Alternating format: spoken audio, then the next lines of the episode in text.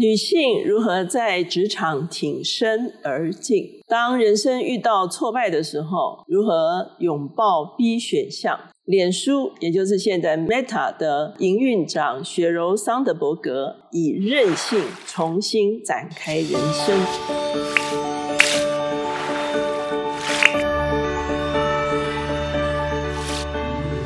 大家好。我是乔美伦老师，每周一次在乔氏书房和大家见面。今天我们的单元是老书新读，今天我们所介绍的这本书叫做《挺身而进》。这本书呢，已经出版了有一段时间。它的作者就是以前脸书的营运长雪柔桑德伯格，他是哈佛商学院的硕士。刚毕业的时候，曾经在世界银行担任研究助理。后来他进入谷歌全球线上销售，担任营运部门的副总裁。之后。他进入了当时候的脸书，担任了这个营运长的这个职务。那他的这本。挺身而进，Lean In 是二零一三年美国的畅销书，谈论女性在职场非常重要的一本书哈。她自己在二零零四年还在 Google 任职的时候，她已婚，而且开始怀了第一胎。她记得她有一次为了要到另外一栋大楼去开会哈，谷歌园区很大哈，开车过去的时候，她发现她没有停车位哈啊，然后她找到很远的地方停车以后，再跑回到她开会。的这一栋大楼，突然发现 Google 居然没有孕妇的专用的停车位哈，当时就跟 Google 的领袖们谈这件事情，后来 Google 就设立了这个孕妇的停车位哈。当他进到脸书的时候呢，他在二零一零年有人邀请他在这个 TED Talk 发表这个演说，他发表了一个题目为。为什么女性领导者那么少？那从此之后呢，就开始有陆续有机会谈到这个女性在职场的一个议题哈。他首先谈到说，女性的领袖这么少，主要是女性对为领袖这个抱负有很大的落差。他说，女性受教育的高的越来越多，周围的人期待或者她自我期许要成为领导阶层的比例却偏低。通常女性在职场被鼓励，哈，不一定要追求晋升，而是可以为家庭而妥协。社会期待呢，并不期待女性多多展现他们在职场的能力。往往在座谈会中间呢，啊，男性的发问者允许啊多发言，而女性的发问者往往会被。打断哈，或者是被打岔。最让他印象深刻的就是有一次，他们有一个会议哈，而且有这个餐点。他发现男性的领袖拿了餐点之后呢，就坐到最中央的这个桌子。可是当女性的领袖他们拿了餐点之后呢，自动就坐到。整个会议的外围，那他后来也去邀请一些女性坐到这个中间的桌子来，可是这些女性呢，她们都推辞哈。其实他也是鼓励女性要坐到桌前来哈，而不是要在会议的边缘。那他谈到说，好，如果你的工作能力很强的话，男性往往是受欢迎；可是如果女性工作能力强，就会不受欢迎。所以，女性往往为了要取得受欢迎的角色，就会刻意的隐藏她们自己的才能。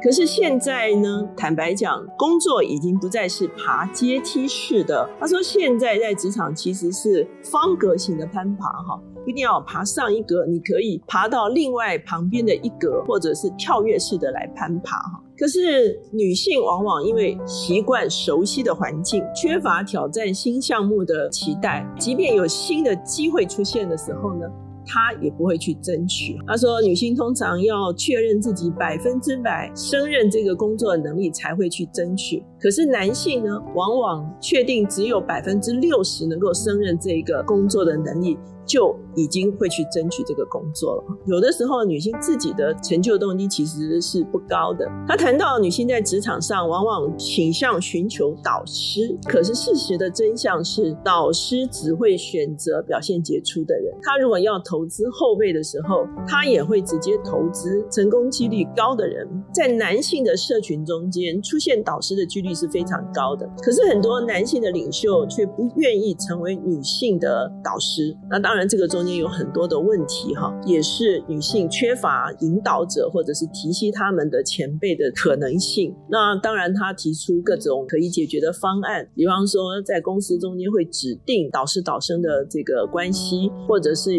啊由同才。啊，来作为引导。那关于这个女性进入婚姻会不会影响职场这个问题呢？她说，其实有些女生太早就给自己踩刹车哈。提到她有一个下属进公司没有多久，就跟他讨论说，将来如果她要请产假的话，会怎样怎样怎样。那后来桑德伯格就问她说：“你你马上要怀孕了吗？”她说：“没有。”啊，你要结婚了吗？没有。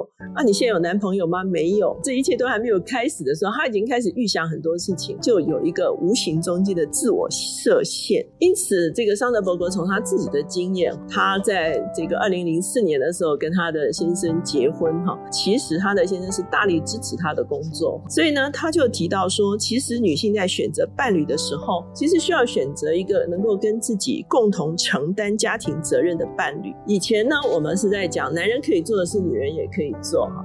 他说现在其实要反过来讲，女人可以做的事。男人也可以做，那当然，他生了小孩之后，整个家庭的情况会更加的复杂哈，所以我们必须接受混乱的过程，而不是一味的追求完美与坚固。不管你怎么努力哈，都还是会有一片混乱的时刻哈，那你就必须接受混乱的一个过程。他说：“其实呢，女性在参与整个高阶领导的过程中间呢，真的是有很大差异的。他提到他有一次去一个很高阶的会议，哈，全部都是男性，只有他一位女性，哈。休息的时候到处找不到女女厕所。那后来他就问办理这个活动的主持人说：‘请问女性厕所在哪里？’那个人也很困惑，他说：‘这一层楼从来不需要女性厕所。’可是后来其实这个单位有改进了，哈。他下次去的。”时候的确有啊，女性厕所在参与这些高阶层的活动的时候呢，他最后也提到说，他说有的时候女性呢反而更排挤女性，特别有些成功的女性就好像是一个企业里面的女王蜂哈。当有类似的看起来聪明而有能力的女性开始要跻身领导行列的时候，她们所受到的打压往往其实也从其他的女性而来。他其实会有一些建议哈，第一个其实女性要主动争取。她自己能够适任的职位对应的薪资哈。第二个呢，女性要找一个能够跟她。分享生活、生命，共同分担家庭和养育孩子的配偶。第三个呢，在获得自己梦想的职位前，不要轻易的提前退场。他自己进入婚姻是在二零零四年，他的先生叫做大卫高伯格，担任雅虎的这个高阶管理。可是呢，在他们结婚十一年之后，他们夫妇一起去墨西哥为朋友庆生的时候，他的先生。意外中间猝死在跑步机的旁边哈，这件事情就对他造成了非常大的一个打击哈。那这个时候呢，有一个他先生的好朋友哈的一个心理学家，就是亚当格兰特哈，就开始跟他有一连串的对谈。那这个对谈之后呢，就导致了他写了第二本书哈，拥抱 B 选项，描述他怎么样去挣扎走过这个黑暗期哈。那他一开始就记载，发现先生猝死在这个跑步机旁边，带给他们全家的震惊。哈，他说有一天孩子需要参加一个有父亲参与的活动的时候，有一个好朋友来问他说，谁可以代替大为去呢？他就说，哦，我只选要选大为一起去。然后那个好朋友就抱着他说：“A 选项现在已经不可能了，让我们好好拥抱 B 选项吧。”因为他的这个好朋友心理学家一直在帮助他哈。这个心理学家马丁塞利格曼研究，人们入应付突如其来的悲痛的时候，会有三个阻碍心理恢复的三个 P。第一个 P 呢，问题个人化，认为都是自己的错。对他而言，他后悔自己为什么没有早一点发现他的先生。那第二。个问题是普遍性哈，认为生活的每一个层面都会受到影响。借着慢慢恢复工作，他说他刚开始的时候就听不见人家在讲什么，人家讲话他也听不懂。可是渐渐他投入工作之后，他发现他渐渐找回自己。所以呢，一个打击其实并不会使你全军覆没哈，其实你生命还有其他的向度。那第三个问题就是永久性。意思就是说，认为这个缺陷是永远没有办法弥补了。他心中常常说：“我的孩子永远不能够快乐了。”那他的精神科的朋友就告诉他说，其实人的脑部呢，自然会选择性的有一个修复的能力，让人渐渐遗忘这些伤痛。当他求助于他的牧师的时候，他的牧师告诉他说：“归向上帝，让人们感觉好像有一双永恒而强壮、充满慈爱的膀臂环绕我们。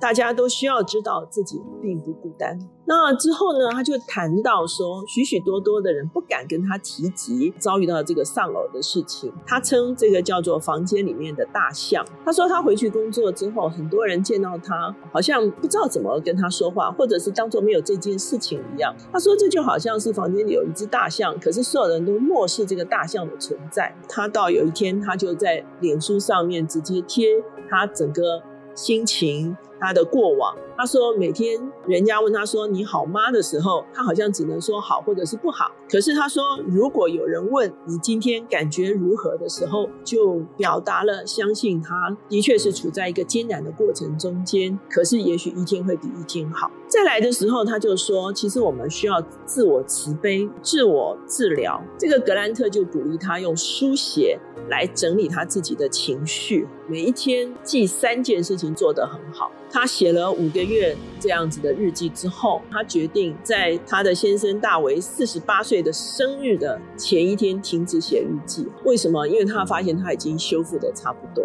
然后他去到大为的墓地，他看着大为的坟墓，他说：“我知道自己会活下来，我能够帮助孩子长大，我知道我如何寻求协助，甚至比以往更需要别人，但是我能够自己推动自己。”往人生前进哈，在创伤后，其实人比自己所想象的更能够恢复。创伤后其实是一种成长的过程，人们发现自己比想象中更坚强，人们学会珍惜每一刻，新的朋友可以成为新的家人，人们可以为人生寻找更大的意义，知道自己不是宇宙的中心，可是自己的存在必然是。有意义的，他也提到，在孩子失去父亲之后，他怎么样教养有韧性的孩子。他们能够从失败中学习，他们很重要，他们可以有依靠，也可以分享真实的力量。在二零二零年的二月的时候，大为的哥哥 Robert 就介绍一位